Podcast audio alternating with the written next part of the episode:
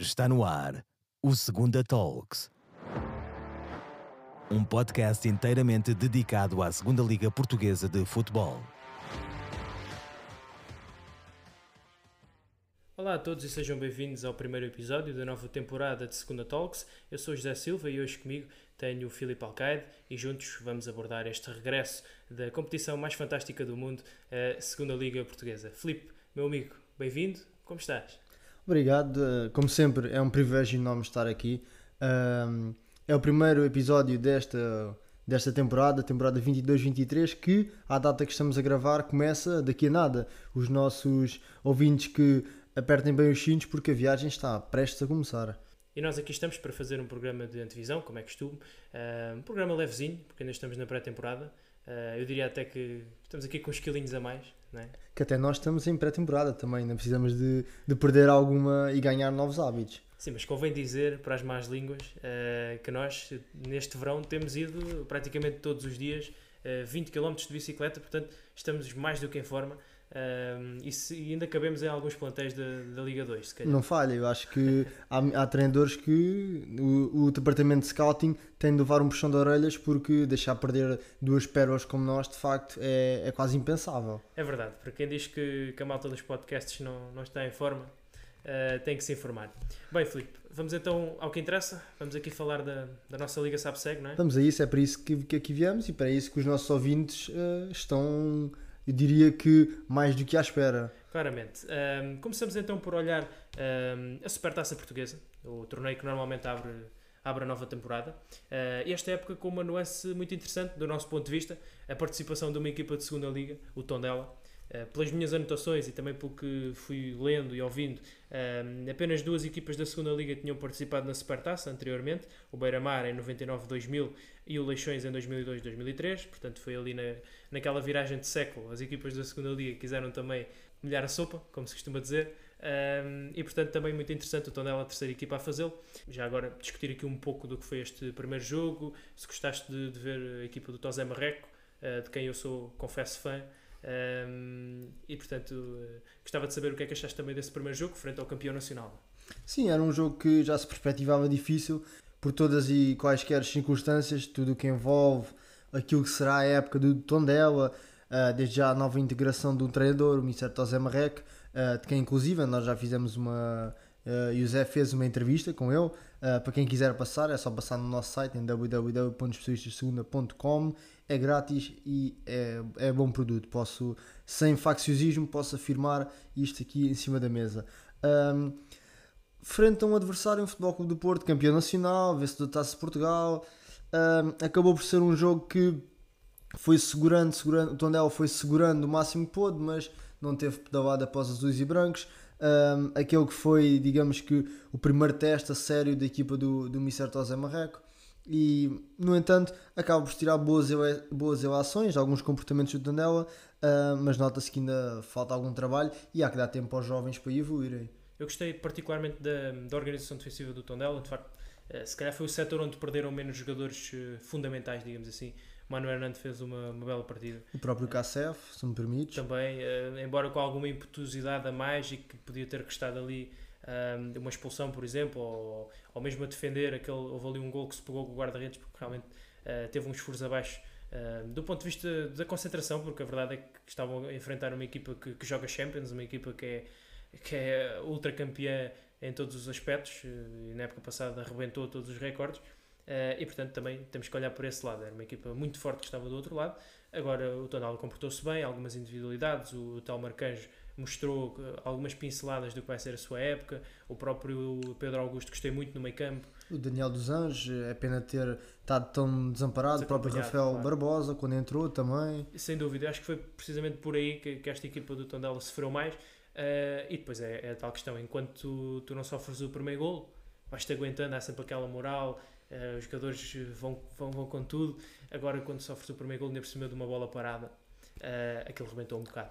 Sim, e ter sofrido o, o segundo gol dois minutos três após não veio ajudar. Acho que foi o, o, o, soco, o soco final uh, na equipa de Tondela e, do lado do Futebol Clube do Porto, impetuoso. Já ouvimos fazer muitas vezes as equipas de Sérgio Conceição.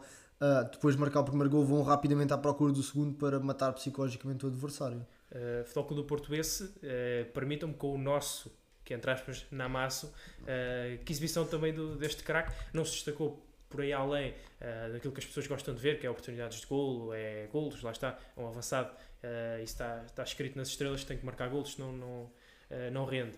mas, mas gostei daquela, daquela função entre linhas, num, num, triângulo invertido, digamos assim, na frente de ataque, com dois avançados já, já de si potentosos, fantásticos, como é o Taremi e o Evan Nilsson, uh, e ainda coube uh, nessa estratégia o, o Namasso, numa posição que não estávamos habituados a vê-lo, não é? No Porto B ele jogava exatamente como o homem de referência. Sim, se me permite, eu acho que é, é a velha história, de onde se abre uma porta, fecha-se uma janela. A suspensão do Otávio, por exemplo, uh, creio que foi a janela aberta para o Danny poder entrar e poder mostrar-se. Ele travou, um, travou uma grande, um grande duelo com o Niassa, com o guarda-redes do Tondela, uma, rubricou uma, uma, uma grande exibição, apesar dos três gols feridos.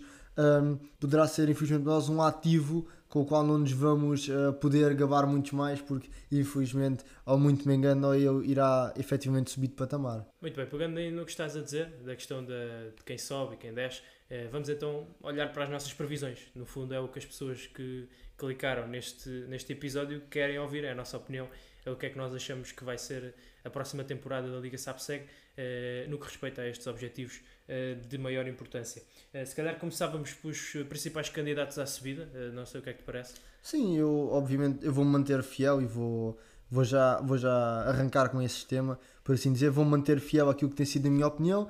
Os principais candidatos para mim são sempre quem desce, é normal que assim seja, tal como para descer é quem sobe da Liga Abaixo. Vou-me manter fiel, obviamente que há equipas que praticam um excelente futebol, no caso do, do Clube Desportivo de Mafra, uh, o Eixões também praticam um futebol agradável até uma certa altura, o próprio Penafiel, mas... Mas há aqui, há aqui uma questão que, que me parece interessante, não sei se concordas comigo e para a tua opinião parece-me que não, uh, que é este ano, talvez pela primeira vez uh, nos últimos largos anos, a equipa, algumas das equipas que descem não são necessariamente uh, fora o estatuto, claro.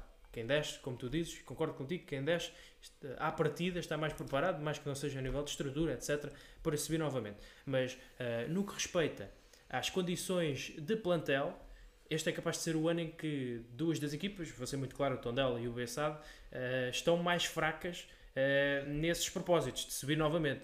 E, portanto, isso é uma questão que não podemos realmente uh, passar ao lado. Há muitas debilidades no plantel da Bessade, pelo que sabemos.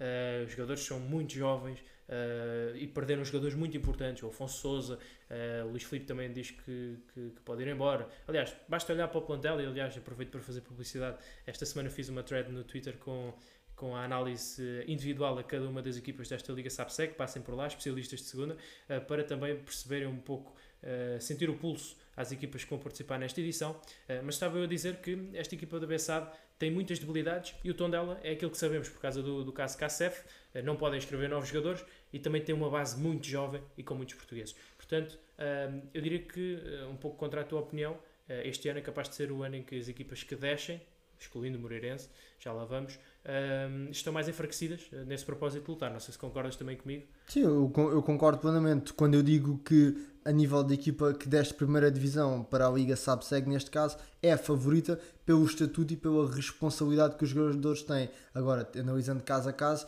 eu concordo em absoluto com a tua opinião. Temos um Bessade que é ainda uma incógnita o que é que será a próxima época, o que é que será o clube, se me permitem, não alcançar uma de divisão uh, brevemente ou se acontecer o infortúnio de descer divisão, será muito complicado o clube manter-se, como se sabe, é, é, o que é, não vale a pena uh, continuarmos a bater no ceguinho.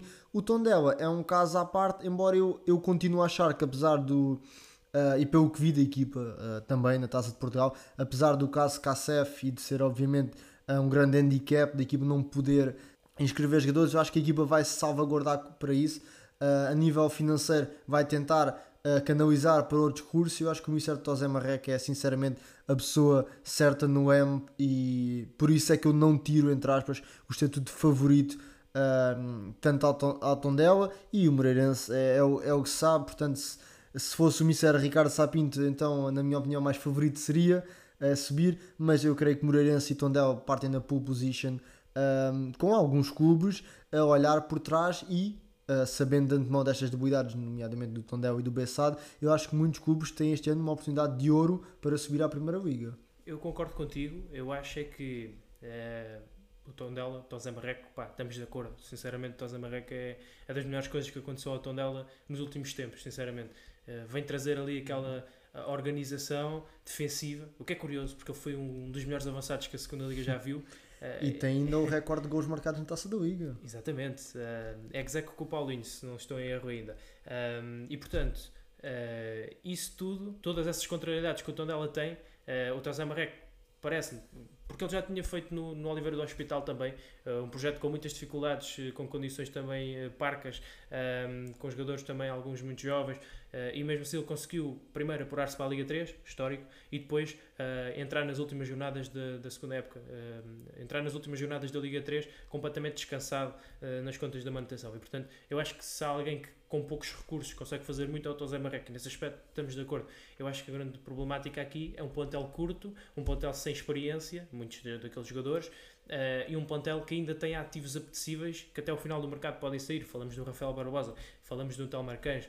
Uh, se há aqui jogadores que são fáceis de convencer a ficar, porque no passado não tinham muitos minutos, há outros que não. Uh, vamos ver como é que o caso se desenrola. Uh, o que é certo é que, na minha opinião, o Tondela não é favorito um, a subir. Uh, mas, ainda ao encontro do que estavas a dizer, Moreirense, concordo em absoluto, mais do que pelo plantel, contratou muito bons jogadores, o Luís Rocha vai somar mais uma subida, vamos ver, ao seu currículo, o Madsen, fantástico, falámos dele várias vezes na época passada no Estrela, ou seja, tem um grande plantel também. E Até, também teve alguma, se permite uma, uma saída muito, muito importante, Arthur o capitão Jorge. Arthur Jorge, uma Mas saída... veio, veio o Van Dijk da, da Gávea, ouvi dizer.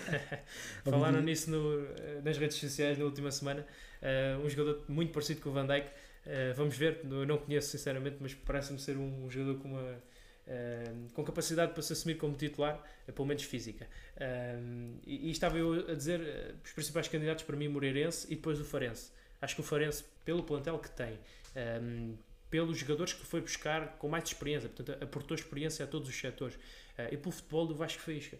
Uh, não sei se tu reparaste, até no outro dia estava a ver o jogo da apresentação contra o Wolverhampton uh, e, e, o Luís Catarino estava a comentar, até um dos melhores comentadores portugueses, estava a dizer, se reparares, o, se repararem, o, o Farense é sempre bola no chão, a bola no chão, sempre.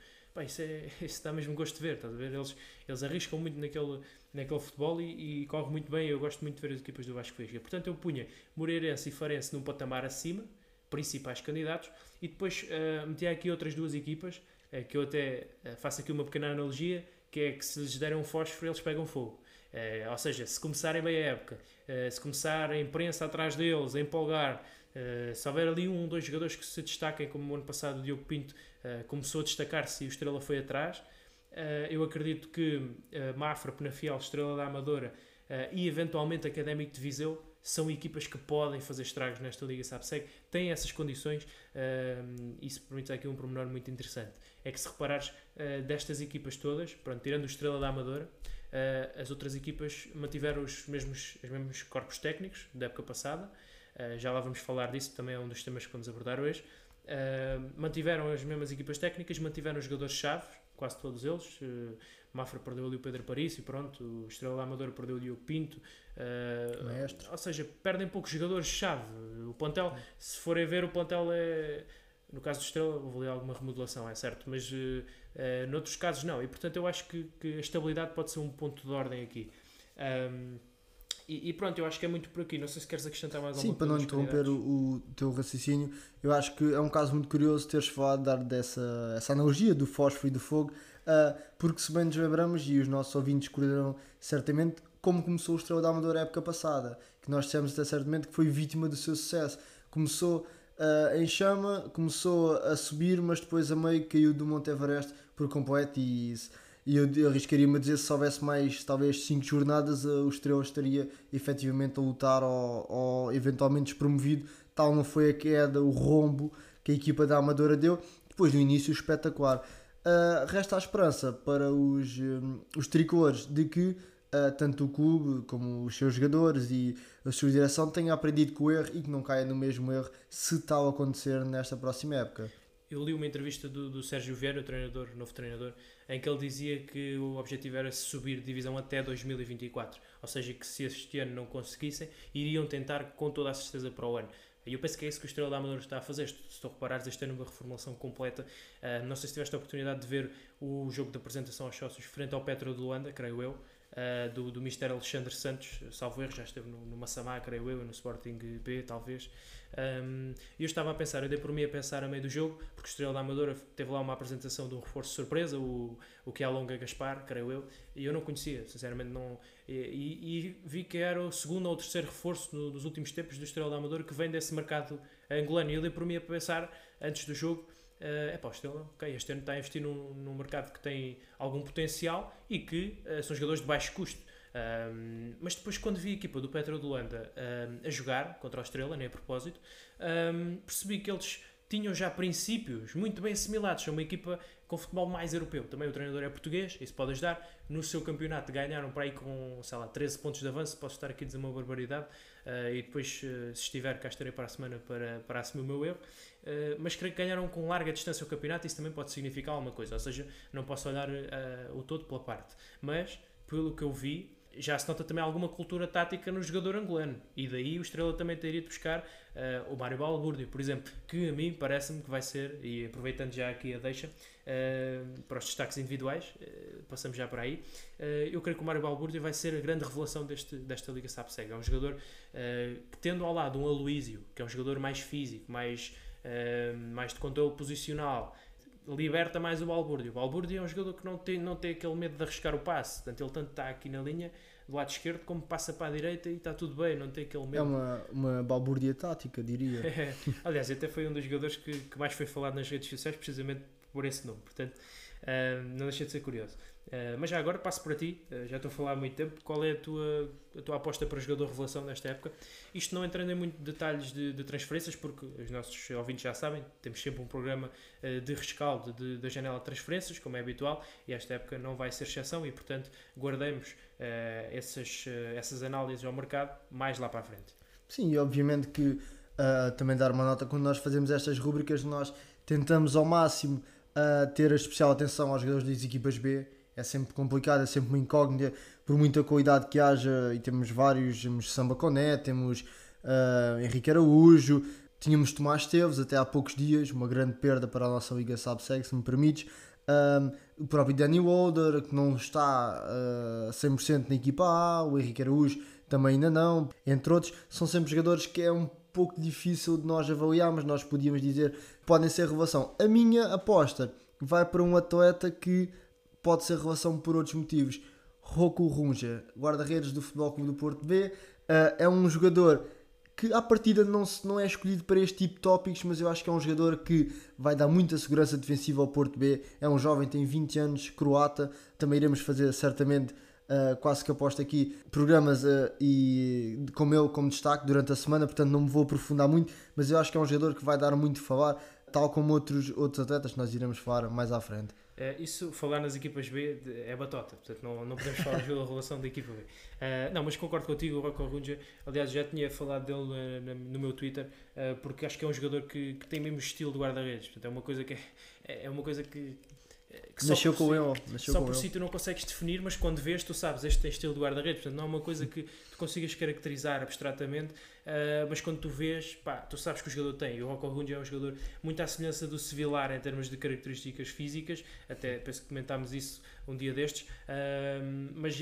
a sua confiança, faz-me lembrar, vou exagerar, Vitor Bahia. a rapidez com que sai dos postos, tudo, parece-me um jogador claramente diferenciado.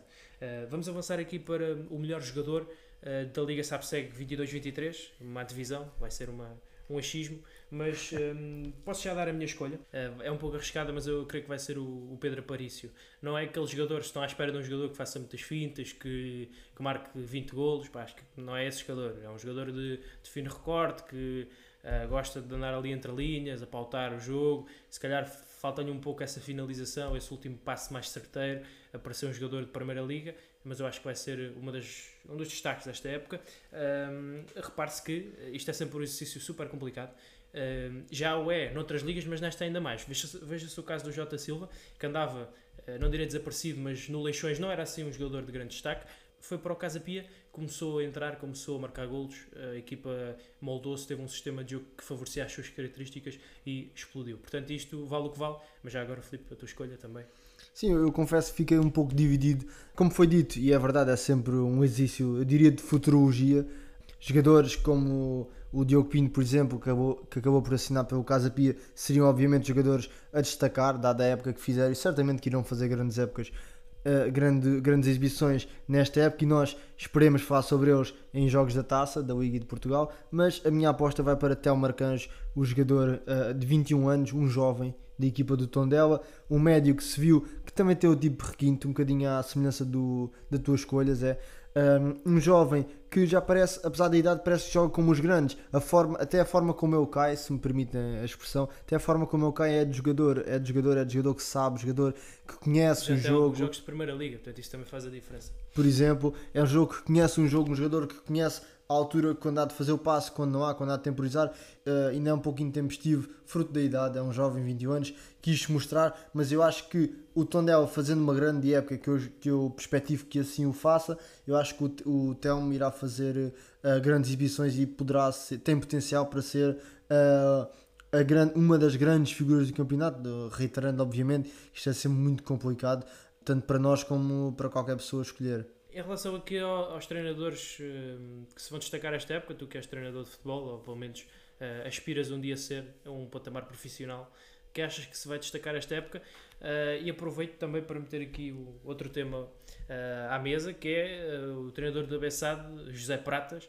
É um treinador que passou algum tempo como adjunto, era treinador do Sub-23, mas o que é mais curioso é que ele era professor também na, na Faculdade de Motricidade Humana, creio eu, ou seja, também há aqui uma nuance diferente, não é? Porque é um treinador que tem mais, se calhar, teoria do que prática ou não. Diz-me tu que, uh, que, estás mais habituado a estas andanças. Uh, achas que isso vai notar, esta questão de, de, um treinador que está mais longe dos relevados ou não? Ou hoje em dia está tudo igual?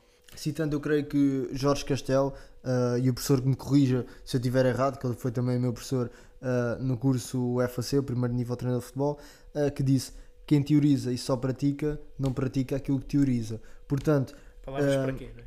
Exatamente, eu acho que uh, o, o, novo treinador da BSA tem uma tarefa hércua, é uma tarefa em que poucos treinadores gostariam de estar no seu lugar, obviamente. Não obstante. Ou não. Ou não. Não obstante, tem um grupo de jogadores, é o líder, tem uh, um corpo técnico, tem toda uma, uma estrutura e uma massa de apoio a nível de pai, uh, familiares de atletas e tudo isso que conta com ele e que vê, vê nele o seu líder, uh, o homem do M, por assim dizer portanto tem uma tarefa muito complicada. Uh, respondendo à tua, à tua questão, eu acho que há, há, e já vamos falar sobre isso, houve algumas mexidas, houve algumas mexidas inesperadas. Inclusive houve treinadores que já sabiam e não tinha acabado a época que não iam ficar. O caso do Mr. Ricardo Schell, que até o disse em várias entrevistas, algo que eu diria inédito. Depois há, antagonicamente, treinadores que se mantêm no cargo. Há Vargas Epes, caso do Mistério António Folha, também teve uma breve, uma breve saída, mas regressou e já se mantém há muito tempo. Há a aposta do Benfica B também no, no Mistério Luís Castro, uh, uma aposta muito interessante. Eu também punha neste, neste lote o Mistério Nuno Manta Santos, que tem agora a oportunidade que há tanto tempo que luta uh, para ter, tem agora a oportunidade de jogar a segunda liga, de mostrar o voo do seu Torriense que inclusive eu tive uma, uma formação com o treinador de deles, o, o Mr. Gabriel Silva, só vir o, este podcast e esperemos que o faça, é sinal que tem bom gosto. Manda obviamente um forte abraço para ele, mas também temos treinadores como o Mr. Vasco Faísca que são obviamente candidatíssimos ao lugar. Um, para finalizar, eu creio que quem irá ganhar este prémio, entre aspas, vai ser a equipa que ficar melhor classificada, não há como fugir isto. Os resultados fazem um treinador e o treinador faz uns resultados. Portanto, quem ficar em primeiro levará o prémio de melhor treinador. Não há, não há muito a fugir isto. Uma, uma escolha tanto ou quanto uh, curiosa. uh, aliás, não sei como é que não mencionaste os 18 treinadores da Liga Portugal, só sei. Uh, mas pronto, vamos então falar de treinadores, já que tu queres ir por aí, porque é um dos temas que trazemos aqui hoje uh, para o nosso episódio. Um, não sei se queres explicar melhor o que é que vamos falar de seguida. Sim, o que vamos falar é um caso que começa a apoquentar cada vez mais os treinadores em Portugal, os jovens treinadores também, a nova fornalha de treinadores, que é a dificuldade em existir um projeto. E por projeto uh, passa obviamente a pressão mais de 5 jogos, não é? Que aqui em Portugal funciona-se muito à lei do, dos 5 jogos. Primeiros 5 jogos, se não ganhas nenhum, pode ser o Guardiola, estás fora. Portanto, funciona assim e há, há, e há infelizmente treinadores que nem sequer chegam aos 5 jogos, Claro. quer dizer. Uh, portanto, Qual, vamos falar qual campeonato brasileiro? qual o campeonato brasileiro, né? e temos vários exemplos, o próprio Argel, treinador do Alverca, pode falar sobre isso em primeira mão, inclusive. Uh, vamos abordar, vamos falar um pouco sobre isso também de forma sucinta, é um tema que infelizmente uh, continua na, na praça pública, é um tema que custa-me um pouco falar, não há como fugir, não há como fugir ao assunto. Mas vamos então eh, pôr eh, tudo em pratos limpos. Eh, olhando aqui para a tabela classificativa e no exercício muito rápido, das, das 18 equipas da Liga SAPSEG, eh, em relação à temporada passada, existiram 10 equipas que mantiveram os seus treinadores e 8, repito, 8 equipas que reformularam os seus quadros técnicos de uma temporada para a outra. Portanto, Bessade, Vila Franquense, Estrela da Amadora, Moreirense, Nacional, Tondela, Leixões e Benfica B, assim por alto, mudaram os seus treinadores para a nova temporada por razões diferentes.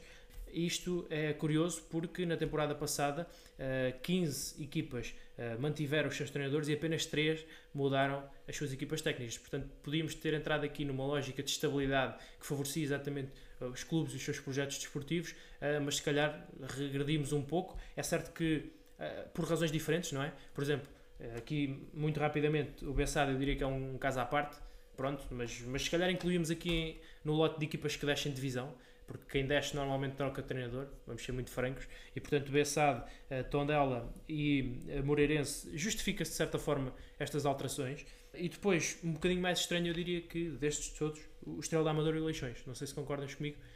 Sim, projetos consolida- consolidados, com treinadores identificados claramente com o projeto e eh, só pegando um bocadinho nos dados estatísticos, estamos a falar de um aumento de um terço de equipas eh, que decidiram não continuar com as equipas técnicas e estamos a falar de 40% das equipas mudaram. Eh, quase metade das equipas da Liga Sabsec trocou de equipa técnica, portanto isto é, é gravíssimo, é algo que não se dá a devida atenção e é algo que eh, infelizmente hoje um treinador quando assina, assina por 3, 4 anos, mas sabe que, não vai, que é impossível cumprir esses 3, 4 E, e anos. poucos destes deram um salto para um patamar superior, portanto, eh, mudaram de treinador para o desemprego, muitos deles, não é? Isto é que, é que com treinadores com tanta qualidade faz alguma confusão, eh, eu diria. Ahm, agora, pronto, olhando aqui para, para a lista, também podemos pensar, por outro lado, que equipas como o Torriense, como, o, eh, como a Oliveirense, subiram de divisão, mas apostaram no treinador. eh, Sim, e não teriam o porquê de mudar, portanto, se eh, mantendo a lógica de que equipas que descem, ob- obviamente, é mais aceitável, digamos assim, trocar, quem sobe também é mais também, né, aceitável que não o no patamar abaixo já, já há muita competitividade, já há muita qualidade e para subir já não é só meter Não. o dinheiro. E estamos a falar de uma série da Liga 3, por exemplo, Série B, estamos a falar com Académica, Vitória de Setúbal, com Com bolonenses, Com bolonenses. enfim, com, com o grupo todo, é, desde o Alverca até, até lá acima, portanto, estamos a falar de clubes históricos e de uma série que vai ser fase, portanto, enfim, eh, não é de todo fácil e Ah, isto também é um atestado de qualidade ao jogador português, à, à Liga Portuguesa, a Liga 3 e também aos, aos seus treinadores, aos seus quadros eh, aos seus quadros técnicos. Um, vamos avançar aqui para outro dos temas que, que marca a semana, do regresso do Académico de Viseu ao Estádio Municipal do Fontelo e que, que, que bem que faz este clube um, e estes adeptos, sobretudo, regressarem um, a um estádio que é seu, no fundo. Uh, porque no ano passado, no Estádio Municipal de Aveiro, chegámos a ter assistências de 70 pessoas. Chegámos, não, com alguma regularidade, tínhamos assistências de 70, 100 pessoas. Sim, desses 70, se me permites, eh, se vamos descontar pais, amigos, familiares, quer dizer, eh, pouca gente saiu à rua para ver esse jogo. Sim, quer dizer, é sensivelmente uma hora de distância, portanto, em horários, meu Deus, segundas-feiras, às, às 8 da noite, e portanto, eh, bem, não vamos então entrar aqui nesta discussão, porque senão eh, o programa nunca mais acaba. Mas eh, dar então também o- essa felicitação, no fundo, aos adeptos do Académico de Viseu, eu julgo que, que concordarás comigo que é uma, uma excelente notícia, e partindo precisamente dessa notícia, vamos fazer-te aqui um pequeno quiz, porque sei que tu vieste de férias, estás ainda um pouco com falta de rotinas, e por isso dizer-te que eh, este processo de requalificação eh, teve uma instalação do novo relevado, um sistema de rega, uma nova pista sintética para o atletismo, e o Académico de Viseu regressa ao estádio do Fontelo eh, dia 14 de agosto pelas 11 horas na recepção ao Moreirense. O curioso aqui é que desde 26 de março de 2021, frente ao Varzim, um jogo a contar para a segunda Liga, 2020-2021, que os vizenses não jogavam no estádio do Fontelo. E portanto a minha pergunta é, uh, quanto é que ficou esse Académico de Viseu Varzim do dia 26 de março de 2021? Vou-te dar três opções, não sei se tens o resultado em mente, mas vou-te dar três opções. Hipótese A, Académico de Viseu 0, Varzim 1. Hipótese B, Académico de Viseu 1, Varzim 3. Ou hipótese C, Académico de Viseu 2, Varzim 0. A, B ou C? Bem, tendo em conta que estamos a falar da época 2021, se fosse 21-22 eu apostaria na, no Académico Viseu 0 para 1 com o Varzim, gol do Euiard, se não estou em erro. No entanto, como é a época 2021 e é estranho que seja uma repetição do resultado, entre a B e a C eu irei apostar no, na hipótese B, Académico Viseu 1, uh, 3 Varzim. E apostas tu muito mal porque está errado. Devias ter dado ouvidos à tua primeira, ao teu primeiro palpite, que era a vitória poveira por uma bola a zero no terreno do Académico de Viseu. Bem, já que estamos numa ótica de de voltar à normalidade, de manutenção, uh, no fundo de queimar o colega. Portanto, eu também decidi trazer aqui um, não, não, um, um, pequeno, uma pequena, um pequeno bombom, um pequeno bombom sim, para, os no, para os nossos ouvintes também. E a questão que se coloca é cara ou coroa, sendo que cara estamos a falar de quem nós já falamos, Rocco Runja ou coroa Babacar Niasse do Tornela. Essa, é, essa é complicada. Um, mas eu vou escolher a cara, a Rocco Runge. Uh, tem que justificar porquê, não é? Tem que justificar porquê. Os nossos ouvintes okay, esperam okay. uma boa justificação, não é? Uh, Dado que uh, eu errei o, o teu quiz, portanto traz dá uma muito boa satisfação para satisfazer os nossos ouvintes. Não, mas eu escolho o Rocco Runge por aquela questão que já, que já te disse há pouco. Acho que é um jogador que quando tu olhas para ele tem qualquer coisa, está ali jogador. Epá, tu sentes, estás a ver? E, e ele é um jogador que é muito seguro Uh, tem, tem aquele estilo de guarda-redes muito, muito rápido a sair dos postos também. Uh, o Niasse é um guarda-redes que é bom guarda-redes, sem dúvida. Uh, tapa bem a baliza. Uh, mas não sei porquê.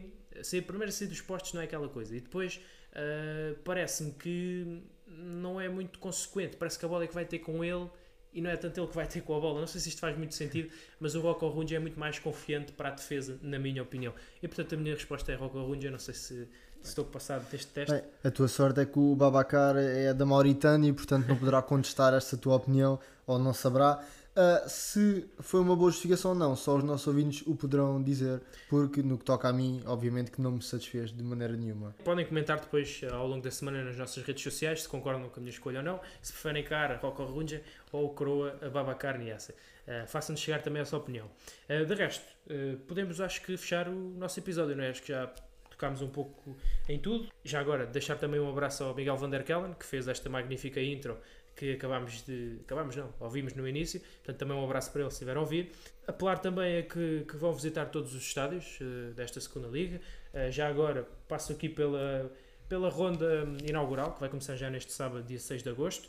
Farense Torriense às 11 horas, uh, Nacional Tondela às 14, Oliveirense Mafra também às 14, Trofense Bessada às 15h30, Benfica B Académico de Viseu às 18 horas. No dia 7 de agosto, Feirense Estrela da Amadora 11 horas, Moreirense Vila Franquense 15h30, Porto B Sporting da Covilhã às 18 e a fechar a ronda no dia 8 de agosto, Penafiel e Leixões às 18 horas. Filipe, olhando para esta tabela também, qual vai ser para ti o jogo uh, já agora? Em que perspectivas o melhor futebol, digamos assim? Bem, já que não poderei escolher 18 opções neste caso, só posso escolher 9. Uh... Irei, irei então escolher, neste caso, uh, o jogo do Moreirense e o Franquense, duas equipas que se expectativa que façam uma boa campanha, objetivos diferentes, obviamente, mas também curiosidade para ver uh, com que pé irá entrar o Moreirense nesta temporada. Sim, um jogo de, de cartaz, bem se pode dizer. Um, eu aposto realmente num, no Benfica B Académico de Viseu. Duas equipas também uh, que têm perspectivas de começar bem, com muitos jovens, vamos ver. Mudança de ciclo nos dois. O Académico de Viseu uh, querer dar outro patamar nesta Liga SAP-SEG uh, e no caso do Benfica B um, foi-se aquela fornada de jogadores que já tinham alguns anos de casa, Rafael Brito, Tomás Araújo, Tiago Gouveia, jogadores que já tinham um patamar competitivo muito elevado uh, e que saíram e que vem agora uma nova fornada, a fornada Youth League. Estou muito expectante para ver a, a qualidade desses jogadores, Pedro Santos, uh, Uh, enfim, muitos jogadores jovens que, que, têm aqui a sua primeira oportunidade. Sim, sem esquecer uh, também o Nacional Tondela. Né? O Tondela vai fazer uma viagem à ilha, veremos com que, com que cara é que o Mr. José Marreco virá no avião. com cara triste ou com cara de quem ganhou os três pontos. Muito bem. Uh, fica por aqui o nosso programa. Filipe, foi um gosto. Não sei se queres acrescentar mais alguma Não, coisa. Como sempre, é um, é um prazer enorme, já como é panágio. Como, como foi dito, obviamente o nosso maior uh, apoio não é que ouçam o nosso podcast, se o fizerem, melhor ainda, mas efetivamente vão ver jogos da segunda Liga, vão ao estádio, uh, vivam a emoção que é o futebol e se o puderem fazer também ouvindo o nosso podcast, ouvindo pessoas que, que julgam que sabem de, que sabem de futebol efetivamente, uh, que nós achamos que sabemos, pessoas que estão por dentro daquilo que é o jogo não, não perdem nada, pelo contrário, uh, só ganham e através dos questionários e das perguntas que nós vamos fazer através do nosso site, não tenham problema, interajam connosco, nós respondemos, nós falamos com vocês. Uh, se tiverem alguma questão, uh, perguntem.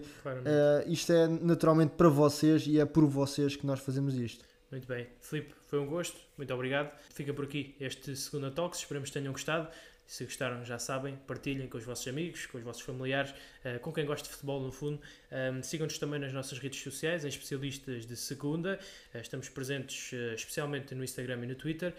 E passem também pelo nosso site em www.especialistasdesegunda.com. Este episódio fica por aqui. Nós voltamos para a semana.